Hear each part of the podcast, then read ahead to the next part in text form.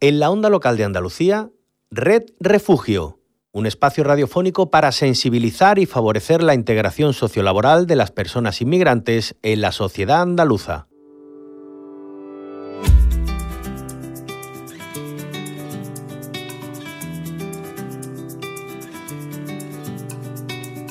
Pasas el día conectado, escondido en algún lugar, acechando como un extraño, controlando con tu mano alguna falsa realidad, sin entender lo que está pasando. Tienes que tratar de comprender que están cayendo estrellas en el mar y no las ves. Vas mirando de reojo a la verdad son los rostros de la vergüenza que te rozan sin tocar. Mires para otro lado, a mi corazón abandonado. Haciendo muy tarde para levantarte.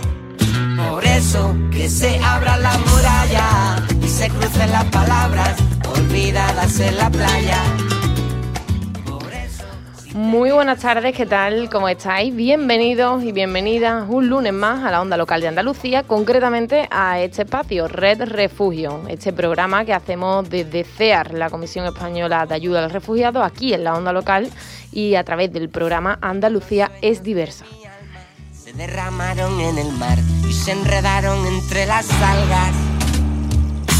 El destino nos señala como si fuera un juego de azar una diana en la espalda. En Re Refugio, como sabéis, seguro hablamos de personas, de personas refugiadas, de los motivos que las obligan en tantas ocasiones a huir a Europa a través de la frontera sur. También hablamos de sus realidades, de los conflictos y situaciones en sus países de origen y de sus procesos de adaptación e inclusión en las sociedades de acogida.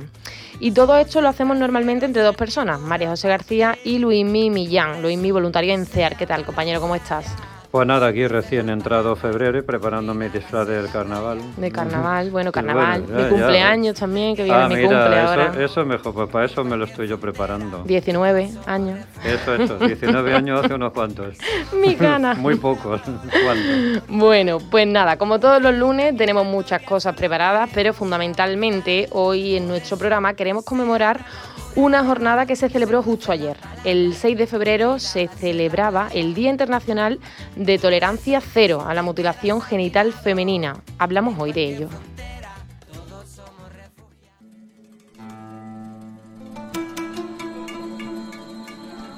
La música és el batec dels pobles. I amb nosaltres portem els seus camins. Obriu totes les portes. Benvinguts al cor de la terra.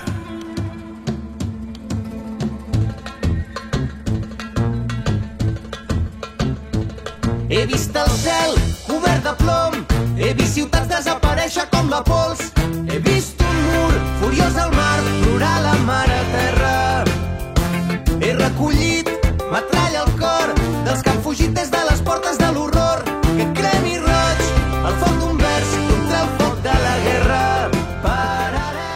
A ver, Luimi, ¿qué me cuentas de esta música?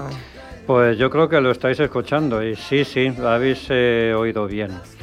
Esta canción está en catalán, en catalán, con mucha marcha, eso sí, aunque en algún momento de la canción entenderemos perfectamente el mensaje. Es del grupo Charango, se titula Obriu les portes, abrir las puertas. Y como la música es universal y nuestros mensajes de ayuda y solidaridad lo son más aún, pues ahí va eso. Desde luego, Luimi, esta semana me has ganado, ¿eh? ¿eh? Puede ser Charango uno de mis grupos favoritos y eso no tengo ni idea de catalán, no sé tú cómo va con, el catalán, pero bueno, este grupo es La Caña, eh, se escucha ya de fondo y, es una pasada. Además, conozco precisamente este tema, así que bueno, vamos a escucharlo un poquito.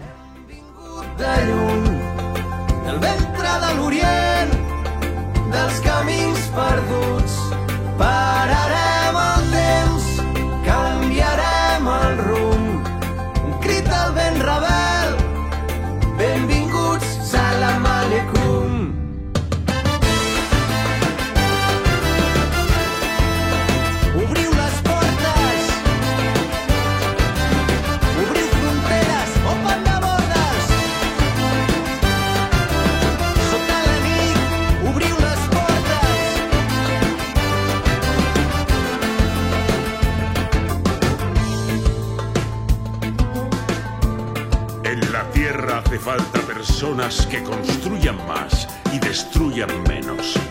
Que prometan menos y resuelvan más. Que esperen recibir menos y dar más. Que digan mejor ahora que mañana. Avui s'obriran totes les portes, tots els camins en un instant. Nu a la nit.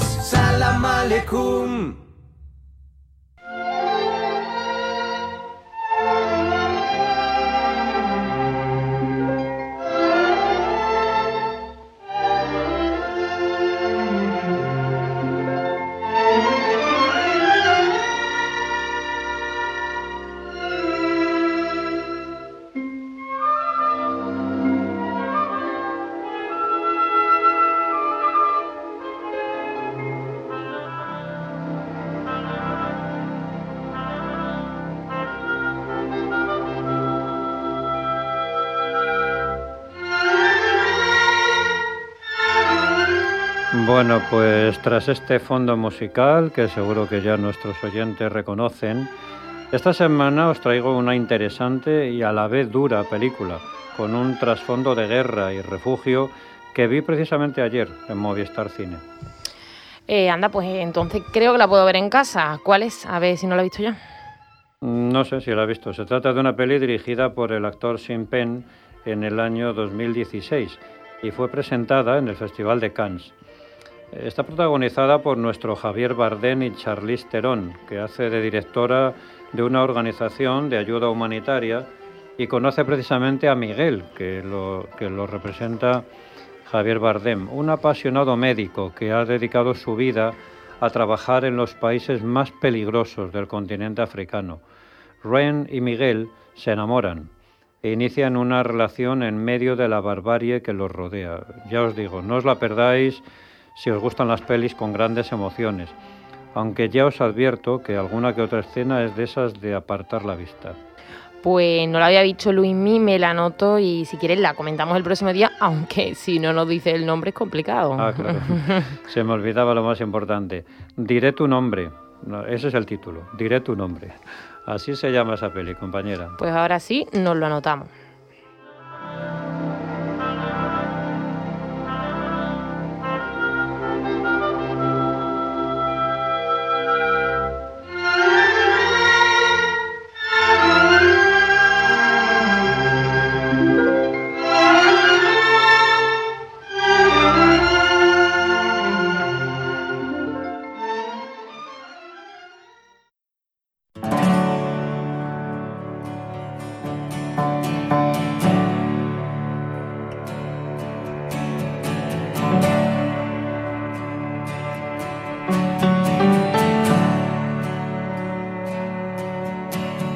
Cuando no encontramos la velocidad.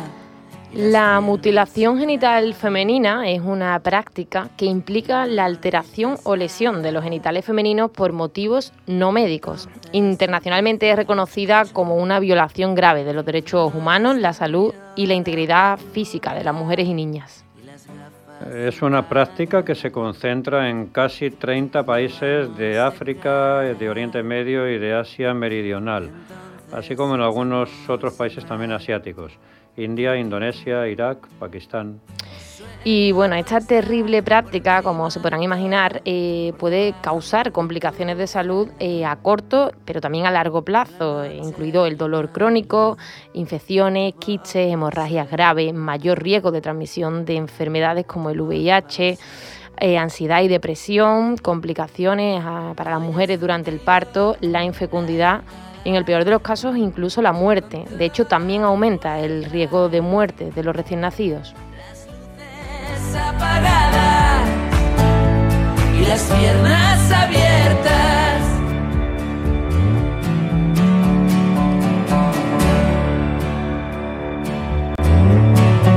Cuando nos pasamos la electricidad de tu dedo a mi espalda, no hay miedo a la oscuridad.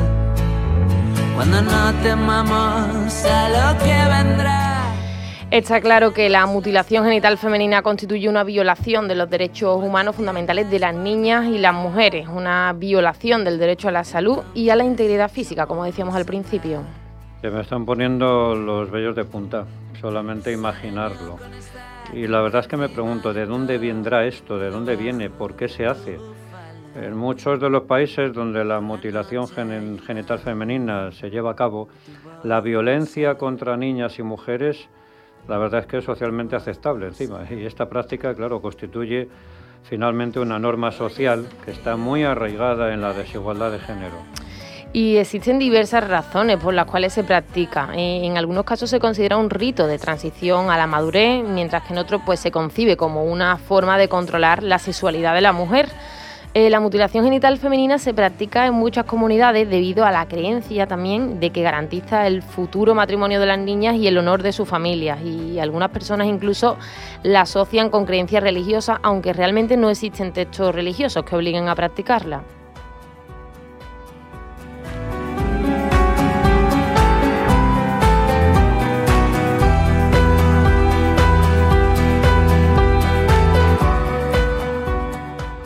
Bueno, ¿y cuál es la prevalencia de esta ablación, como también se le llama a esta práctica, ya que se trata de la extirpación de un órgano? Realmente se desconoce el número exacto de víctimas, niñas y mujeres a nivel mundial, pero según UNICEF han sido al menos 200 millones de niñas y mujeres de 31 países y con edades comprendidas entre los 15 y los 49 años. Pues una barbaridad, porque aunque es cierto que en los últimos años se ha progresado para su eliminación, este proceso no es universal ni lo suficientemente rápido. En algunos países la práctica es igual de habitual que hace 30 años y fíjate que más del 90% de las mujeres y niñas en países como Guinea y Somalia son sometidas a alguna forma de ablación genital.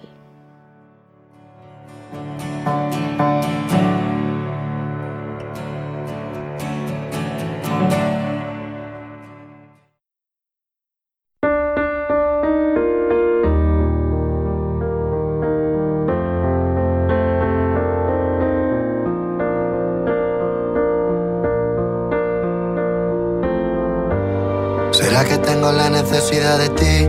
¿Será que tú también la tienes y es peor? Porque sabemos que si nos juntamos no nos olvidamos y eso no es mejor. Ya me conoces, siempre he sido así, siempre me muevo por el corazón. Estoy cansado de vivir momentos que se quedan dentro y luego son dolor. Pues complicado, Luis. En CEAR atendemos a mujeres víctimas de este tipo de prácticas y una de ellas es Nika, que quería acompañarnos hoy, pero por trabajo no, ha sido posible. Eh, la historia de Nika está marcada precisamente por esta práctica de la mutilación genital femenina. A ella se la practicaron en su país cuando tenía algo menos de 10 años y la familia la quería obligar a hacer lo mismo con su hija, pero, pero ella no quiso, no, no quiso permitirlo Nika y huyó junto a su hija y también a su hijo, junto a los dos. Eh, esperamos que pronto pueda acompañarnos para que comparta su historia aquí en Red Refugio.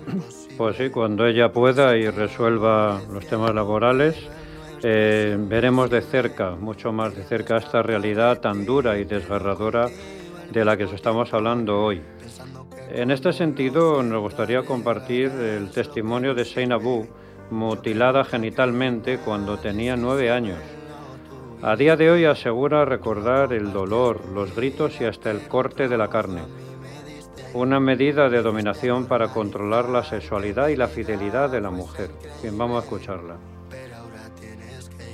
Me mutilaron cuando tenía nueve años y lo mutilan para controlar su sexualidad. Eso también es violencia, porque si fuera ahora yo no lo voy a aceptar. Soy Zainabo, soy de Gambia, tengo 27 años. Llegué aquí en España en 2017 y salir de mi país era mi única opción. Vine aquí cuando estaba ocho meses de embarazada tenemos que romper la cultura del silencio y tenemos que luchar para conocer nuestro derecho como mujeres y para sentirnos mujeres. Tenemos derecho a elegir quién queremos casarnos y tenemos derecho a la educación, a, tener nuestros negocios, a tener nuestro propio casas, a tener trabajo. Tenemos que sentir libre y sin miedo. Este día es un día muy especial.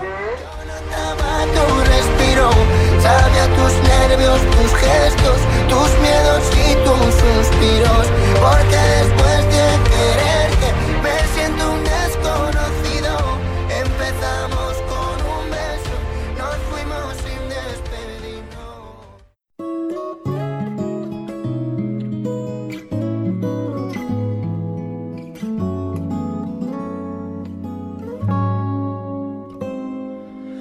Antes que me quede sin corazón, voy a decirte todo lo que me pasa. Bueno, pues ahí estaba ese pequeño testimonio no impactante eh, que mm, ella pues muestra esas desigualdades de género ¿no? que, se esconden también y mm, ese llamamiento a la, a la igualdad de oportunidades y posibilidades para hombres y mujeres. Pues esperamos tenerla pronto a Anika, como hemos mencionado antes, para hablar de este tema. Y bueno, ahora sí llegamos a, a, nuestra sección del Día Internacional, en la que me toca felicitar a todos nuestros compañeros y compañeras, los que estáis aquí, Luis, mi Ángel, la realización en este caso, y también a, a los compis de la onda local de Andalucía, porque este domingo se celebra el Día Mundial de la Radio. Sí, el próximo domingo, el día 13. Muchísimas gracias, María José. Y felicidades también para ti, también, por supuesto. Muchas gracias, compañero. Y os comentamos que desde el año 2012, el 13 de febrero, se celebra el Día Mundial de la Radio, una efeméride oficial que fue proclamada por la ONU. Bueno, pues 10 años justos se cumplen en este 2022. ¿Y tú sabes quién fue el inventor de la radio? Pues no sé, Marconi, Tesla, me suenan ahí dos o tres nombres. A ver, mira, te lo explico porque hay bastante confusión. Ha quedado efectivamente para la historia que el inventor de la radio fue Marconi, pero realmente fue Nikola Tesla, que en 1895 inventó un sistema para transmitir mensajes de voz sin hilos. Sin embargo, el crédito de tal hazaña siempre le ha sido adjudicado a Marconi, ya que fue quien presentó la patente antes que Tesla y por ello recibió el Premio Nobel de Física.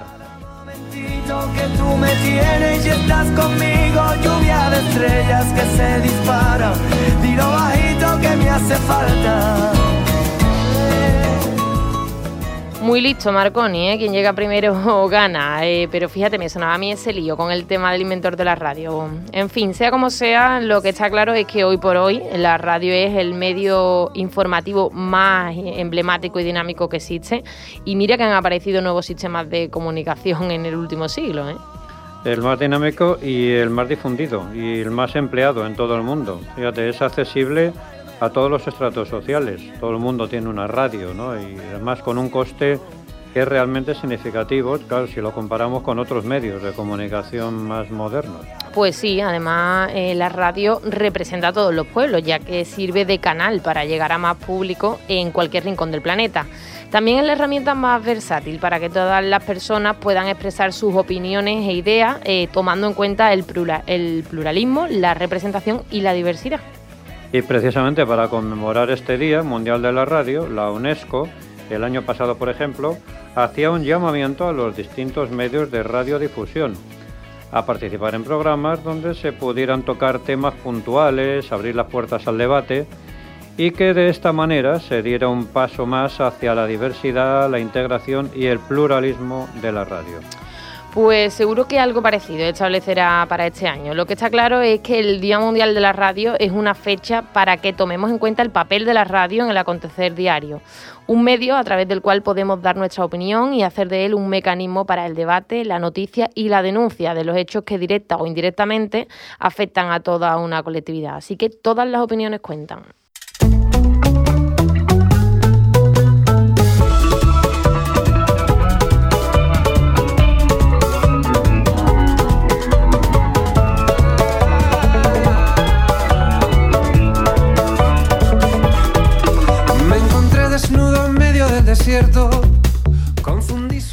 Y como cada lunes, pues el compañero Luismi, cuando va llegando esta hora ¿no? del aperitivo, pues nos trae una recomendación gastronómica, por supuesto, del recetario propio que tiene CEAR, acoge un plato, así que Luismi, cuéntame qué nos has dejado preparado para hoy.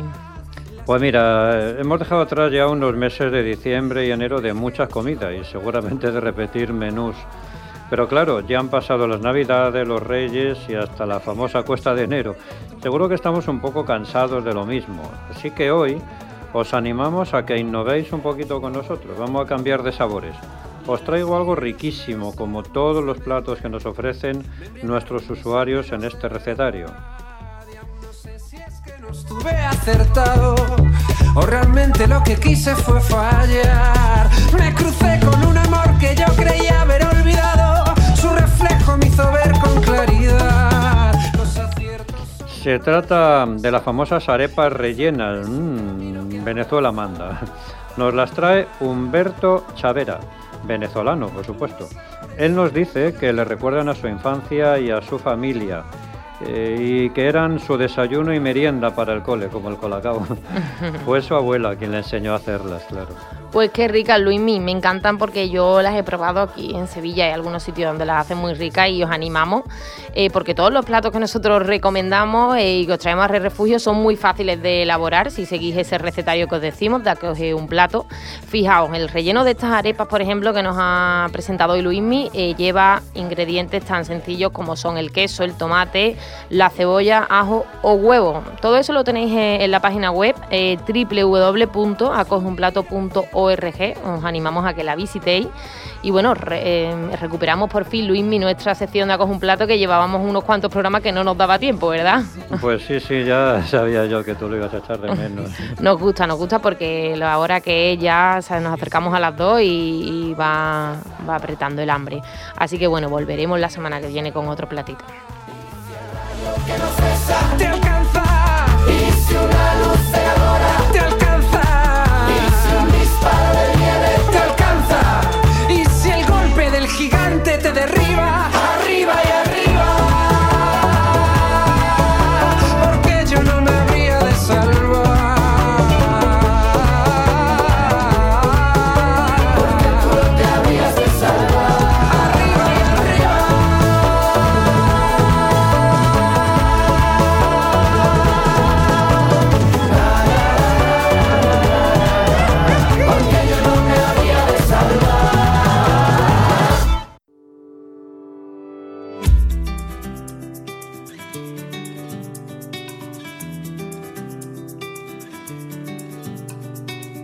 Pasas el día conectado, escondido en algún lugar, acechando como un extraño, controlando con tu mano alguna falsa realidad, sin entender lo que está pasando. Tienes que tratar de comprender que están cayendo estrellas en el mar y no las ves. Vas mirando de reojo a la verdad son los rostros de la vergüenza que te rozan sin tocar. Mires para otro lado, a mi corazón abandonado. Se está haciendo muy tarde para levantarte. Por eso que se abra la muralla y se crucen las palabras olvidadas en la playa. Mm, bueno, pues ahora sí llegamos, eh, llegamos a donde llegamos, Luismi. Pues qué va a ser al final de nuestro queridísimo programa. Pues así es, termina Red Refugio por hoy y toca eh, nuestra rondita de agradecimientos, como hacemos siempre, a nuestro compañero Ángel de la Onda Local de Andalucía, que nos ha acompañado en la realización técnica del programa, y desde CEAR, la Comisión Española de Ayuda al Refugiado, a Luis Mimillán. Y a ti misma, María José, no te olvides de ti misma. Y no os olvidéis en casa que podéis buscar y escuchar cualquier programa nuestro de Red Refugio en nuestras cuentas de iVoox y Spotify. CEAR Andalucía Red Refugio y también en la web de la onda local www.emartv.es. Eh, también estamos en las redes sociales, donde somos CEAR Andalucía, tanto en Twitter como en Facebook. Y ya creo que lo hemos dicho todo, Luismi, nos toca, bueno, me toca ya decirte hasta la semana que viene. Muy bien, que tenga muy buena semana, compañera. Que si no me equivoco, nos vemos el Día de los Enamorados, ¿no? El 14 de febrero. El 14, vaya, el lunes. Bueno, eso sí no me hace reacción la vacuna. Ah, no te hace nada, ya verás que no.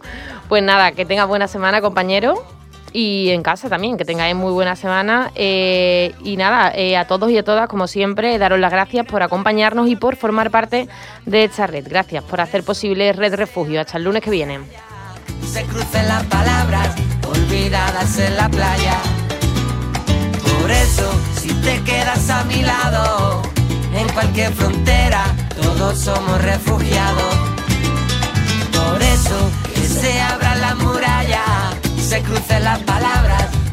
En la playa.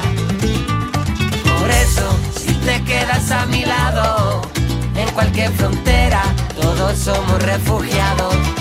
En cualquier frontera, todos somos refugiados. En cualquier frontera, nadie, nadie es separado. En cualquier frontera, todos somos refugiados.